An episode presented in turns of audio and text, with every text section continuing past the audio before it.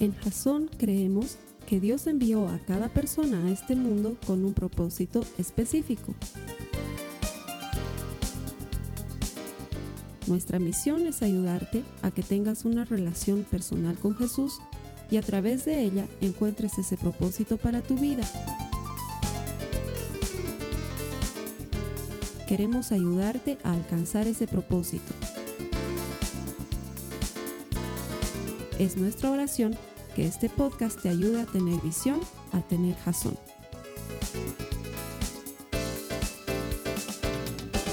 Buenas noches, bienvenidos al servicio semanal que Jason pone a tu disposición todas las semanas con el objetivo de ayudarte a desarrollar una relación personal con Jesús. Hacemos todo esto porque estamos seguros de que todo el que encuentra a Dios encuentra vida. Nuestro deseo es que encuentres vida, esperanza por la eterna palabra de Dios. Cuando tú encuentras a Jesús, tu vida cambia para siempre. No hay vuelta atrás. Y no es casualidad que estés conectado hoy. El Señor tiene un mensaje para ti. Así que te doy gracias por haberte conectado y estoy seguro que lo que vamos a compartir hoy va a cambiar tu vida. A las personas que vienen aquí cada domingo se los digo de verdad y con el corazón en la mano, gracias por elegir venir a la iglesia, porque podrías no hacerlo. Venir a la iglesia es optativo, pero cada vez que vienes por tu propia voluntad, porque nadie te está obligando, te abres a las bendiciones eternas de Dios. Él promete con promesa que Él es galardonador, Él premia a los que le buscan. Y ese eres tú, si no, no estarías esta mañana en este lugar. Así que que el Señor te premie y te bendiga por haber elegido venir hoy a la iglesia. Adicionalmente, la Biblia dice que la alabanza hermosea el rostro del hombre. Eso debe ser, esa debe ser la explicación científica y bíblica de por qué yo los veo a todos tan lindos porque desde aquí se los ve lindos. Si alguna vez estás por La Paz, Bolivia, date una vuelta por Jazón. Vas a ver que no miento, la gente más linda se reúne con nosotros aquí en Jazón. Debe ser porque ustedes se meten de lleno con el Señor y el Señor te hermosea. Así que si alguna vez estás saliendo medio feo, media fea de tu casa, sientes que el pelo se te ha pelmazado o algo, pasa un tiempo en la presencia del Señor y que Él arregle todo eso que está fallado. Él tiene el poder para hacer las cosas incomparablemente mejor de lo que podemos pedir o pensar según su poder que actúa en nosotros dice la palabra de Dios. Bueno, bienvenidos. Vamos a comenzar. Estamos iniciando una nueva serie. Esta serie se llama Pecados Necesarios. Así se llama. Pecados Necesarios. ¿Y por qué la hemos titulado así? ¿Y de qué trata esta serie? Bueno, la idea es esta. Convencionalmente, interculturalmente y hasta mundialmente, hay cosas que todos consideramos que están mal y mal y no las toleraríamos jamás. Una violación es un pecado terrible y está mal.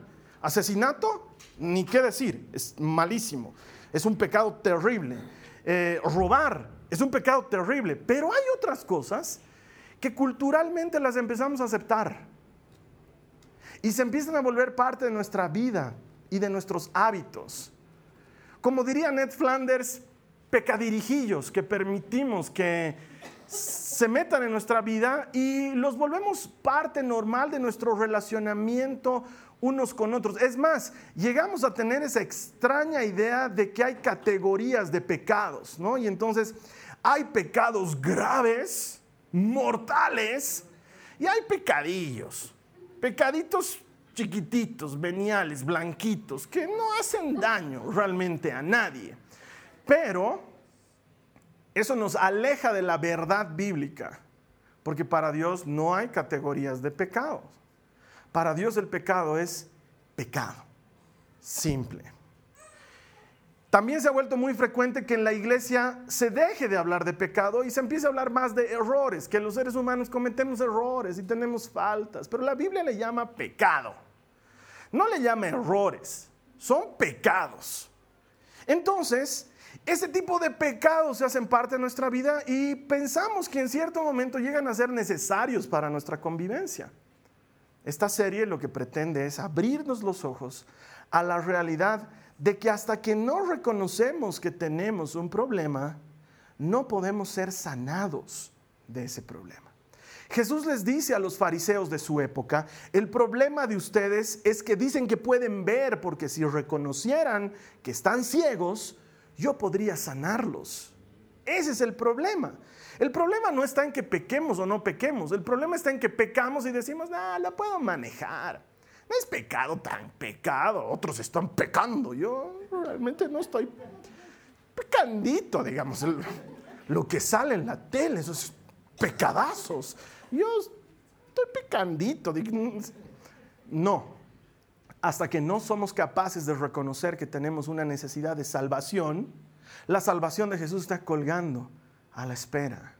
Y la idea de esto no es hacerte sentir culpable porque no se trata de eso. La idea de esta serie es permitir al Espíritu Santo que traiga convicción a nuestros corazones de pecado y que encontrando esa falla seamos capaces de llegar delante de Dios y decirle, Señor, perdóname. Y cuando tú haces eso, inmediatamente Dios te perdona. Así funciona con Dios. Yo me acuerdo que hace muchos años atrás, más o menos cuando yo tenía 12 años, comenzó mi primera experiencia de proximidad con Jesús. Como muchos de nosotros, yo comencé siendo católico y para esa época me estaba preparando para mi primera comunión. Hasta ese entonces nunca había tenido ninguna afición especial por Dios, ni por lo espiritual, ni por nada. Yo sabía que en mi casa creíamos en Dios, pero para mí Dios era algo más lejano con lo que yo no tenía relación. Pero cuando empecé a hacer mis cursillos de primera comunión, me tocó un catequista de esos que están llenos del Espíritu Santo. Y me motivaba mucho y me ayudó a agarrarle amor a la palabra de Dios.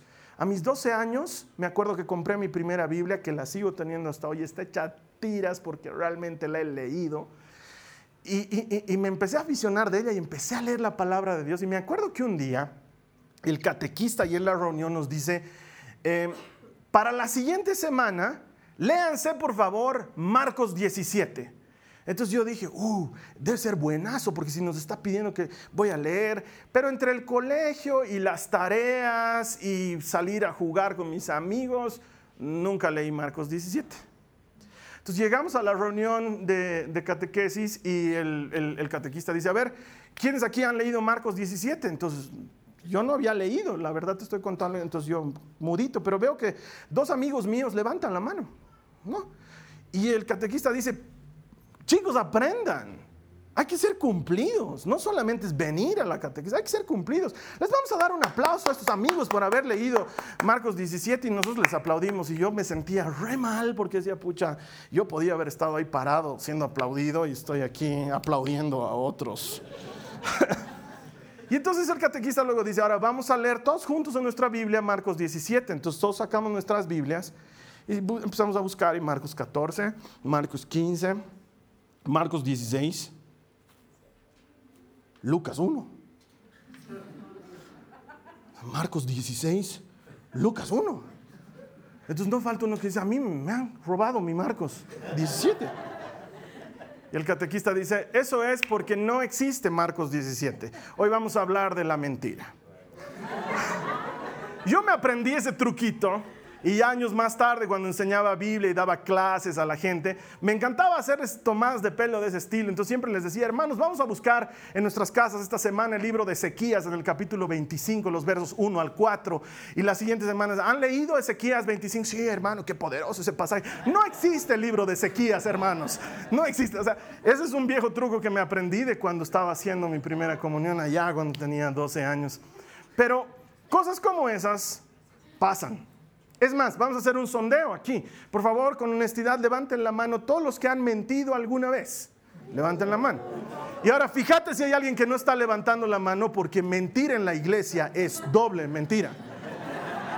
Claro, es el que, el que miente en la iglesia es dos veces mentiroso. Ese es un pecado terrible. No, no hay categorías de pecado. Y todos en algún momento hemos mentido. Y llegamos a pensar que es parte normal del relacionamiento entre humanos. Es más, venimos así de fábrica. Tú no necesitas enseñarle a, tus a tu hijo cómo mentir. No lo sientas y le dices, papito, ahora te voy a enseñar a mentir. Vas a prestar atención. Es, un arte que uno tiene que llegar a dominar con el tiempo. No. Tu hijo aparece, tu, hijo aparece manchado de barro y tú le dices, ¿has estado jugando en el jardín? No. No, no.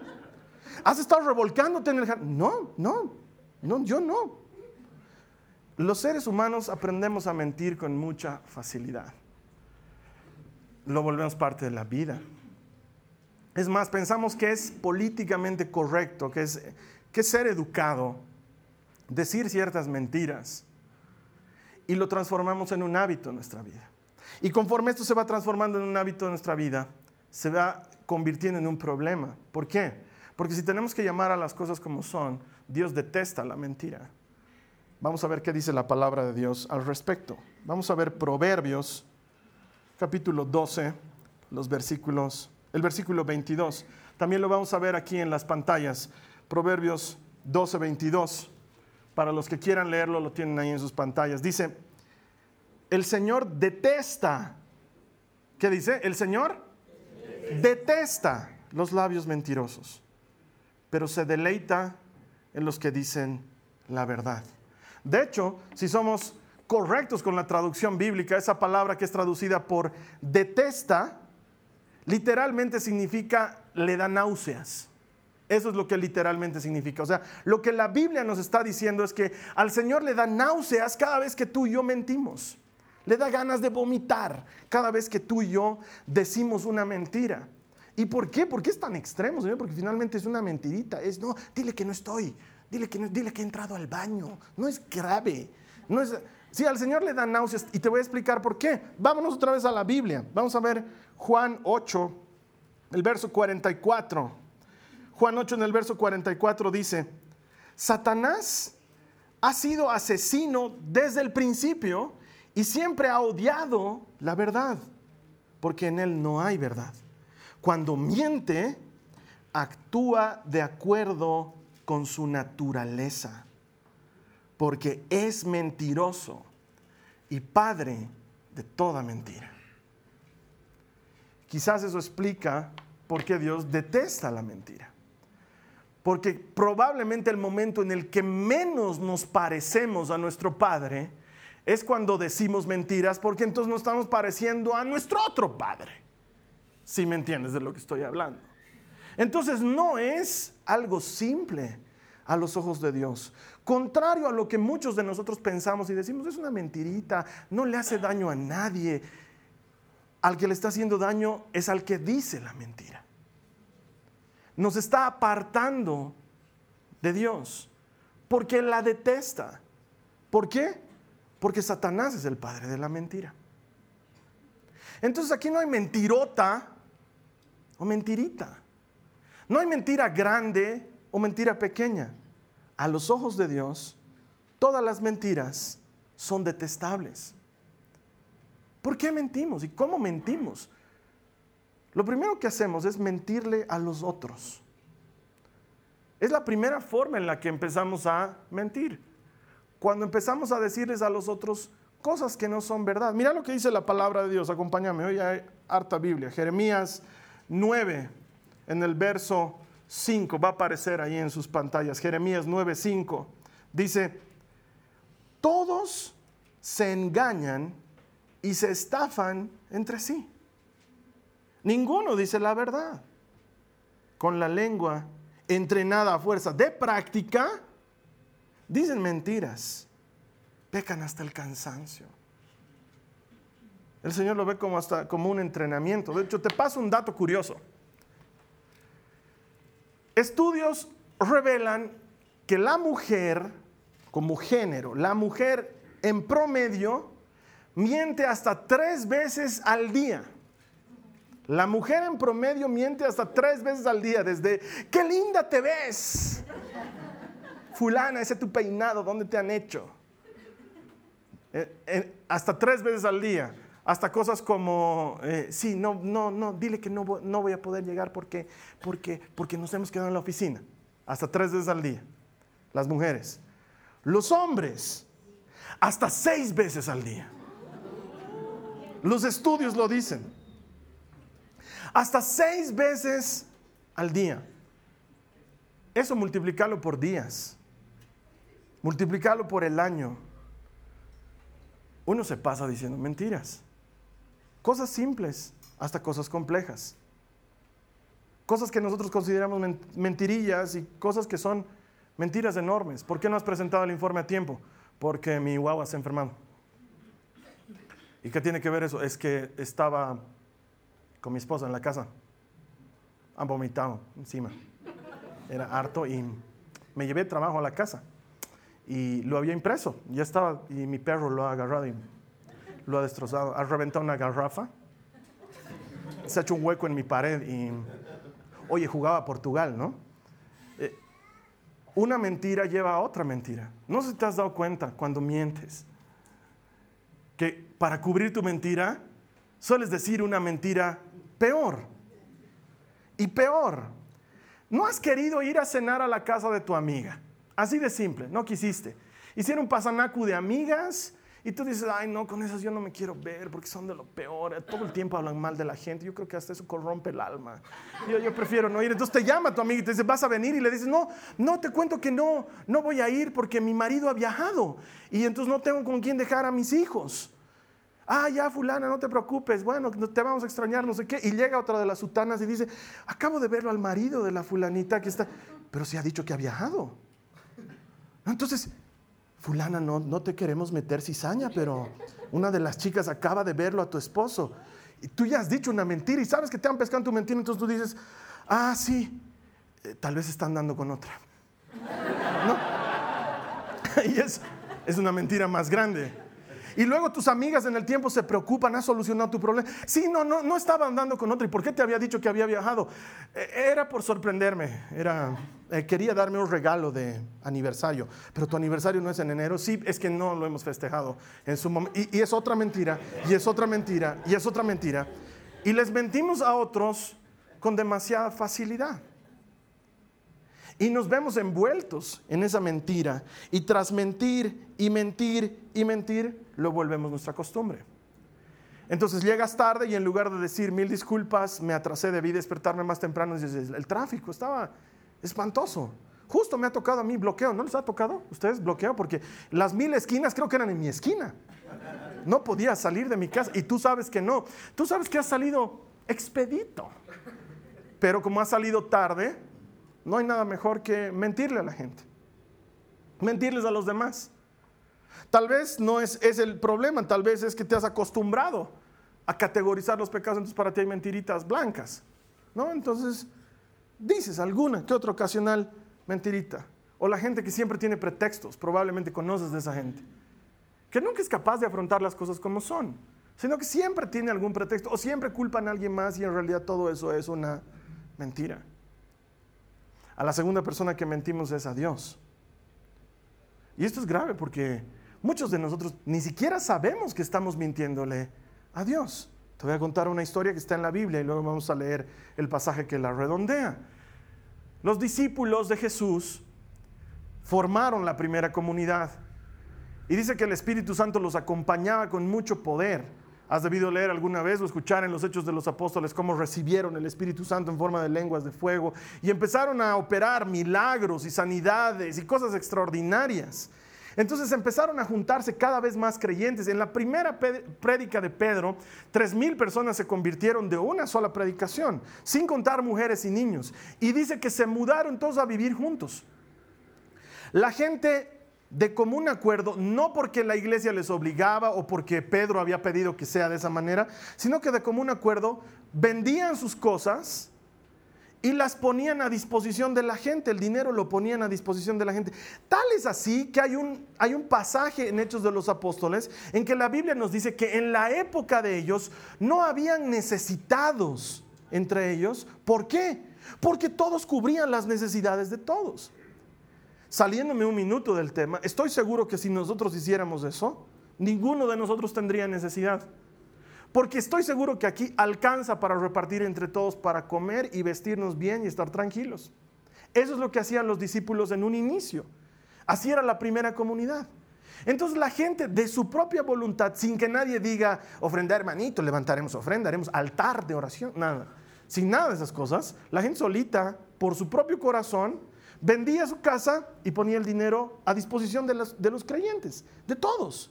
Y alcanzaba para todos. Y uno de esos era una pareja en la que el varón se llamaba Ananías y su esposa se llamaba Zafira.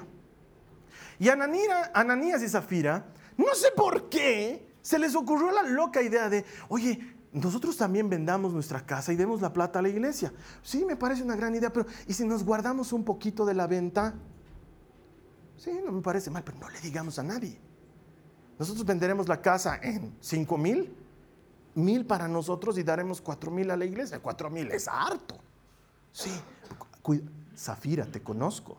Tú eres bien habladora, tú eres bien chismosa. No vas a estar diciendo que hemos vendido en 5, vas a decir que hemos vendido 4. Muy parecido a muchas historias de hoy. Cuidado, se enteren que hemos vendido la vagoneta en 35, vamos a decir que hemos vendido en 20. Muy parecido. Resulta ser que Ananías y Zafira llegan felices con la plata a entregar. Y primero aparece Zafira y entrega la plata. Y el Espíritu Santo, así dice la Biblia, le dice a Pedro, te están tomando el pelo, hermano, estos han vendido en más y se están guardando la plata.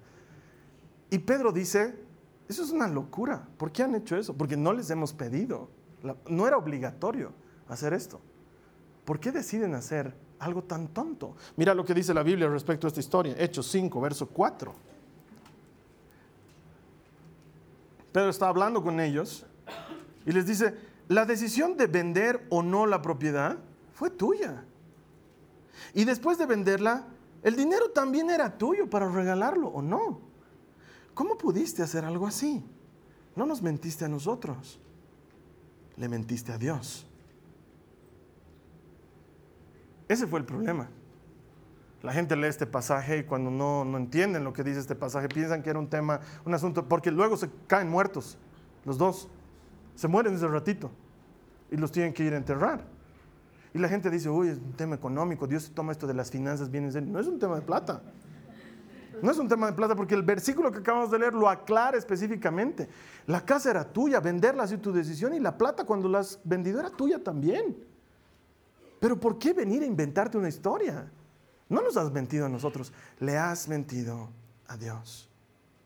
Muchas veces entramos en ese parámetro cuando empezamos a racionalizar nuestro pecado, es cuando empezamos a mentirle a Dios. El clásico ejemplo, Señor, yo me he casado obligado por la situación. Yo no quería casarme. Me han hecho casar. Y por ser responsable me he casado pero yo nunca le he amado a mi mujer. Ahora la amo a la Jennifer. Y la Biblia dice que Dios es amor. ¿Cómo puede ser que yo sienta amor si eso es malo? No, debe ser bueno. Debe ser bueno. Por la otra no siento amor. Hasta pena siento. Pero en cambio, por la Jennifer siento amor. Dios es amor. La Biblia lo dice. Primera de Juan capítulo 4 versículo 8. Cuando empiezas a racionalizar tu pecado, no le estás mintiendo a la gente le estás mintiendo a Dios. Y Dios sabe que es mentira lo que estás diciendo, Él conoce la verdad. Pero racionalizamos el pecado. No, no la pego a mi mujer. Eso no es pegar. Yo quisiera que vean lo que es pegar. Eso pues no es nada. Si de esa soncerita va a estar yo, eso no es pegar. Además que ella se lo busca, ella se lo busca, ella me provoca. Y empiezas a racionalizar el pecado y con eso le estás mintiendo a Dios. Tal como Ananías y Zafira. No, no está mal que nos guardemos esta plata. Y Pedro le dice, no, no estaba mal, porque toda la plata era tuya. El problema es que has venido a contarnos un cuento. Ese es el problema. El problema es que piensas que lo que estás haciendo es correcto. Muchos se preocupan por el, por el pecado imperdonable y dicen, tal vez he cometido el pecado imperdonable. ¿Cuál es el pecado imperdonable? La Biblia dice que hay un pecado imperdonable. El pecado imperdonable es simple. Es aquel pecado que no confesamos delante de Dios. ¿Cómo Dios te puede perdonar de algo que tú crees que no es pecado? Entonces se vuelve imperdonable. ¿Por qué? Es que para mí no es pecado, hermano. No es pecado. Pecado es lo que hacen los otros. Y como lo racionalizas, al que terminas por mentirle es a Dios. El primer paso para entrar en el perdón es reconocer que necesitas perdón.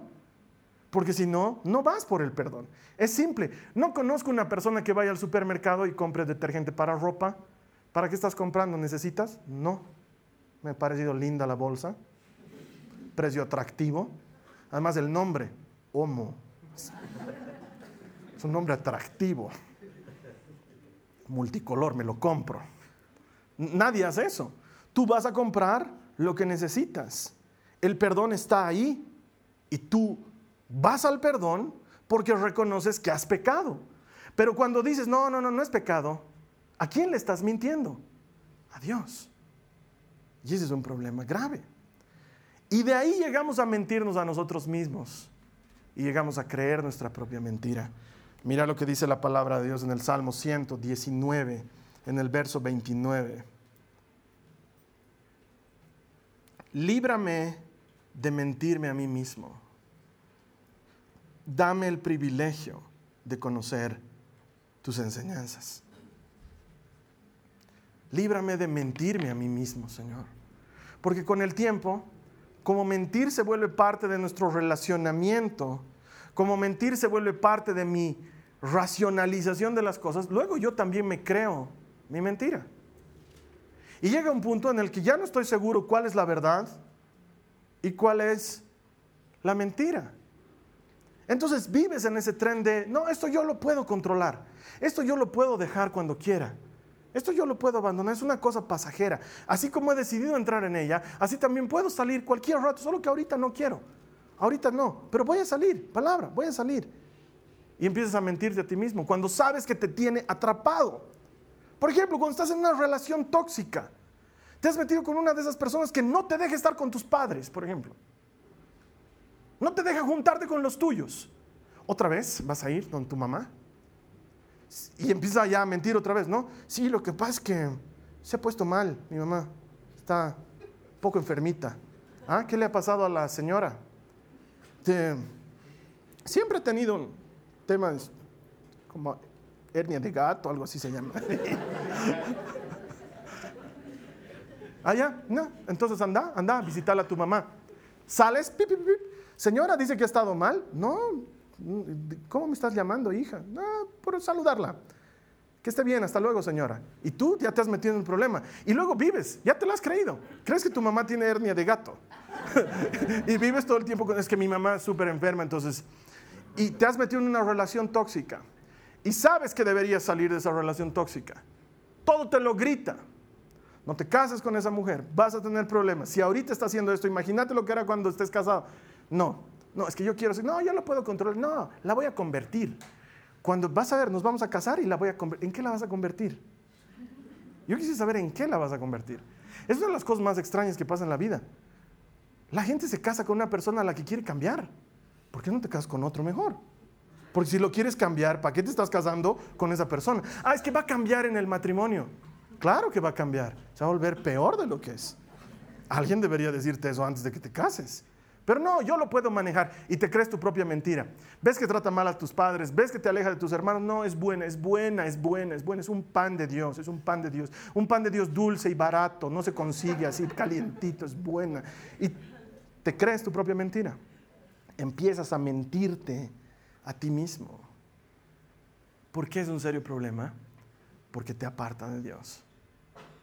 Entonces, lo he puesto en las notas de la prédica para las personas que manejan la aplicación de la Biblia, pero sería bueno que si no manejas la aplicación de la Biblia, tomes nota de esta parte y te respondas a ti mismo, no a mí. Miento porque, espacio en blanco, y escribas por qué mientes. ¿Cuál es la razón por la que mientes? Y los reflexiones. ¿Por qué mentimos? ¿Por qué lo hacemos? ¿Qué hay detrás de todas esas mentiras que solemos decir.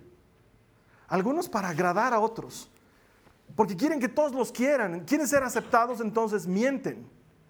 Mienten respecto a dónde han estudiado, mienten respecto a de qué tipo de vida económica vienen, mienten respecto a con qué gente se relacionan.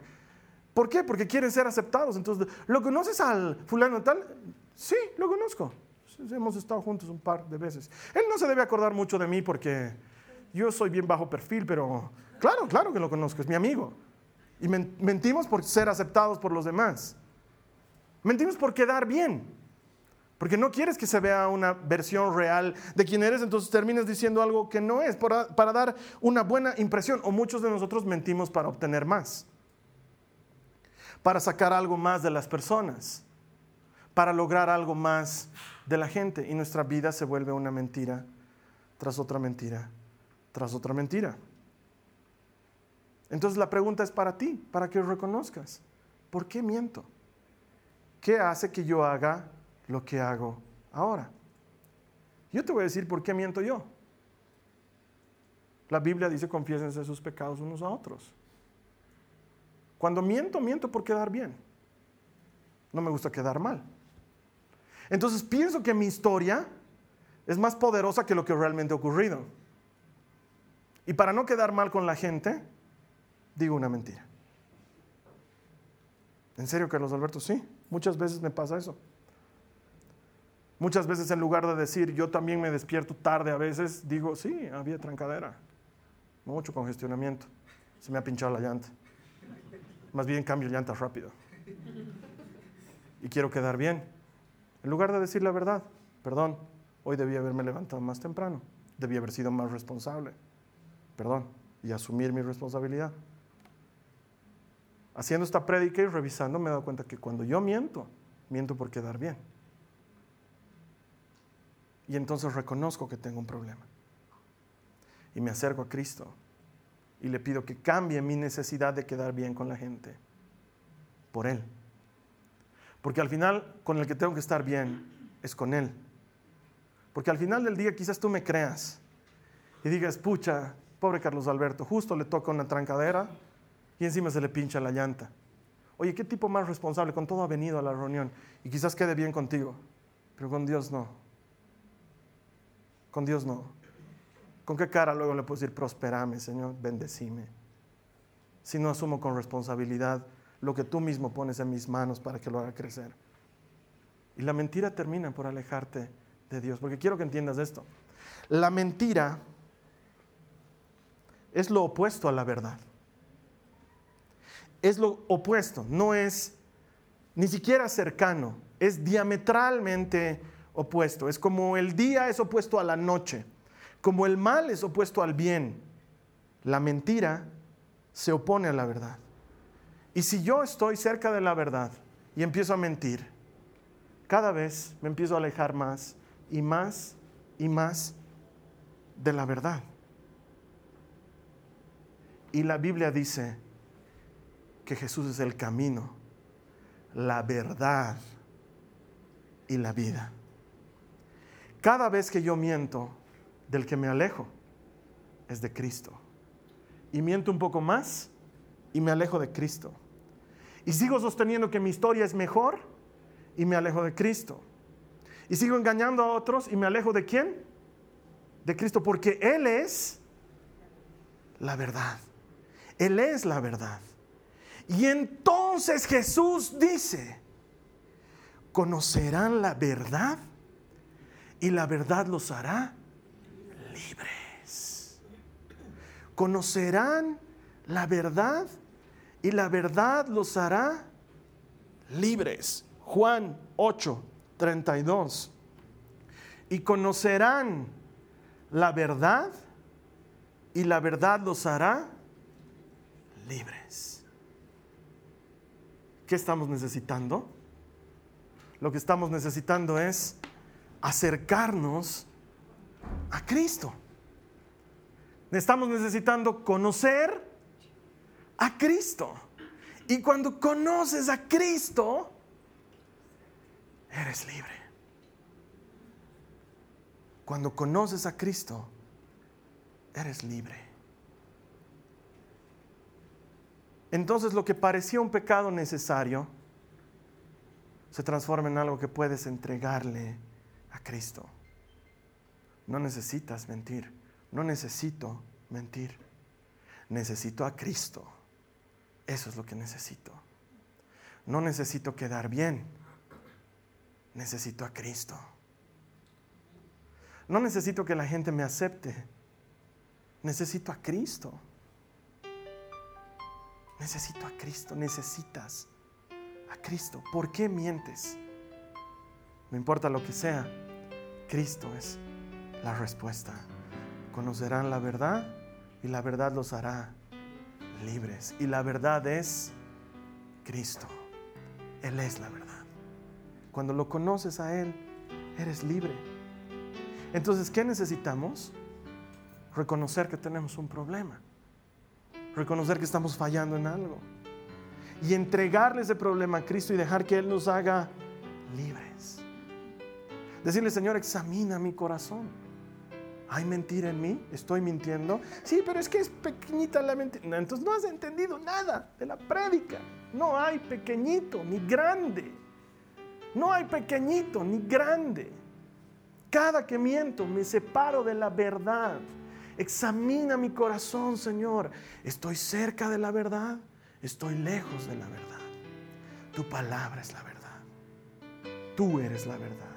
Y cuando el Señor examina tu corazón y te muestra, probablemente ahora, durante esta prédica, cuántas veces les mientes a tus hijos, cuántas veces le mientes a tu pareja, cuántas veces le mientes a tu jefe, cuántas veces le mientes a tu compañero de trabajo, por lo que sea, porque no te echen la culpa, porque no te descuenten plata, porque no te miren mal, porque te quieran un poquito más. Cada vez esa mentira te está alejando de Cristo, Señor. Examina mi corazón, encuentra si hay mal en mí, muéstrame por qué miento. Quiero conocer la verdad, quiero conocerte a ti. Porque sé que cuando te conozca a ti, voy a ser hecho libre. Voy a ser hecho libre. Si ese es tu deseo, te voy a invitar a que juntos oremos hoy. Solo hay uno que puede limpiar nuestros pecados y ese es Cristo. No es el esfuerzo de no mentir. No es proponerme a partir de ahora, no conocerán la verdad y la verdad los hará libres. ¿Qué tal si tú y yo esta mañana, esta noche, cuando estés conectado, hablamos con Jesús y le decimos, Señor, quiero que me hagas libre? Si este es tu deseo, te voy a invitar a que cierres tus ojos y que hagas esta oración conmigo. Cierra tus ojos y dile a Jesús, Señor Jesús, reconozco que he cometido el error de poner categorías al pecado de llamar bueno a lo malo y llamar malo a lo bueno, de minimizar mis pecados, pero engrandecer los de los demás. Hoy reconozco, Señor, que durante mucho tiempo me he estado mintiendo a mí mismo. He estado mintiendo a otros. Y sin darme cuenta, te he estado mintiendo a ti. Pero quiero cambiar. Señor, examina mi corazón. Muéstrame los motivos por los cuales miento. Y guíame hacia tu luz. Dile al Señor, guíame hacia tu luz. Tengo el firme propósito, no de cambiar, de entregarte mi vida, de conocerte a ti. Quiero conocerte a ti, conocer tu corazón, conocer tu verdad, la verdad, y que me hagas libre. Creo que puedes. Creo que está en tus manos por eso me entrego a ti hoy. Te doy gracias, porque la verdad me hace libre. Quiero vivir como libre. En el nombre de Jesús. Amén. Amén. Gracias por haber hecho esta oración. La palabra de Dios nunca falla a una sola de sus promesas. Cuando Él dice conocerán la verdad y esta verdad los hará libres, está prometiendo algo que cumplirá que es cierto.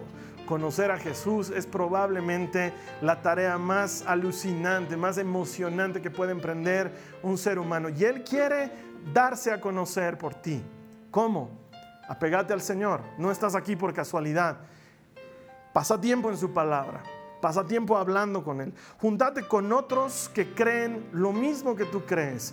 Y vas a empezar a ver cómo el fruto del Espíritu va a empezar a producirse en tu vida. Amor, gozo, paz, paciencia, benignidad, bondad, fe, mansedumbre, dominio de uno mismo.